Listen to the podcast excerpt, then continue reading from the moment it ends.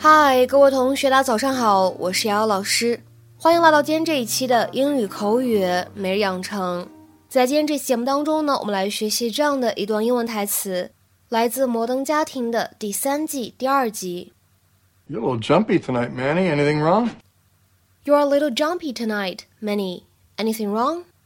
你今晚有点心神不宁的啊，Manny。出什么事了吗？You're a little jumpy tonight, Manny. Anything wrong? You're a little jumpy tonight. Many Anything wrong? 在今天这段英文台词当中呢，我们只需要注意一处发音技巧，就是这样一个单词 little。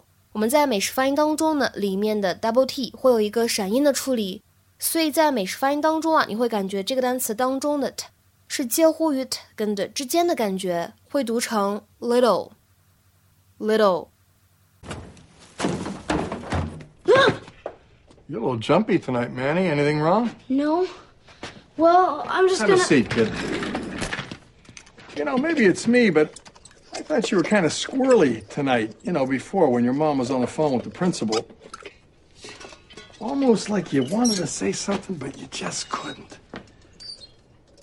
Anything you want to say now, Manny? No, I got nothing to say. Sure about that? Think real hard. Could I get a glass of water? That girl's locket, you took it, didn't you? Um. Didn't you? Yes. Yes, I took it. I didn't. Mean I don't want to to hear any excuses. You're going to tell your mom, and you're going to set this right. You understand? All right, get out of here. Just one more thing. You're not. Uh, you're not wearing that locket, are you? No, of course not. It's a girl's. Why would I want to wear it? No reason. 在今天这期节目当中呢，我们来学习一个挺有意思、又非常口语化的单词，叫做 jumpy。大家都知道，jump 表示跳、跳跃这样一个动作。那么 jumpy 呢？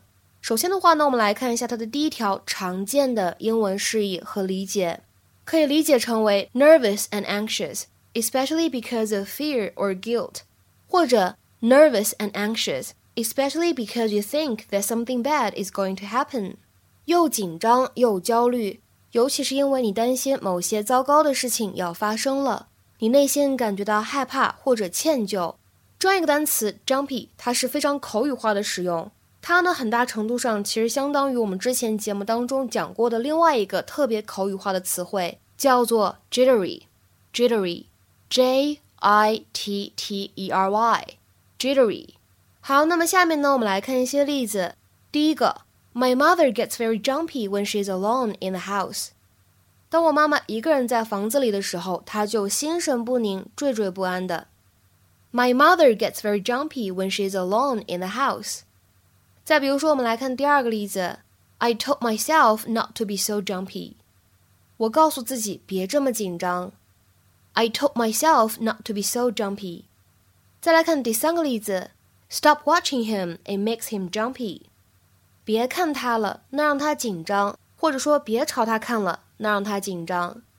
Stop watching him; it makes him jumpy. 再比如说，我们来看这样一个例子：He is smoking his last cigarette and looks jumpy. 他正在抽最后一根香烟，一副焦虑不安的样子。He is smoking his last cigarette and looks jumpy. 好，下面呢，再比如说，我们来看这样一个例子 ：The flight attendants were trying to calm the jumpy passengers.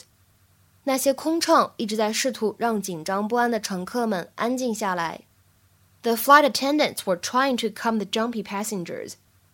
那么说到第一层含义的使用，在这边的话呢，我们再来看一个有关 jittery 这样一个单词使用的例子，我们来复习一下。比如说，He felt all jittery before the interview.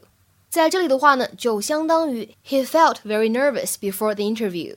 他在面试前紧张的够呛。好，下面呢，我们再来分享一下形容词 jumpy 的一些比较小众的使用和含义。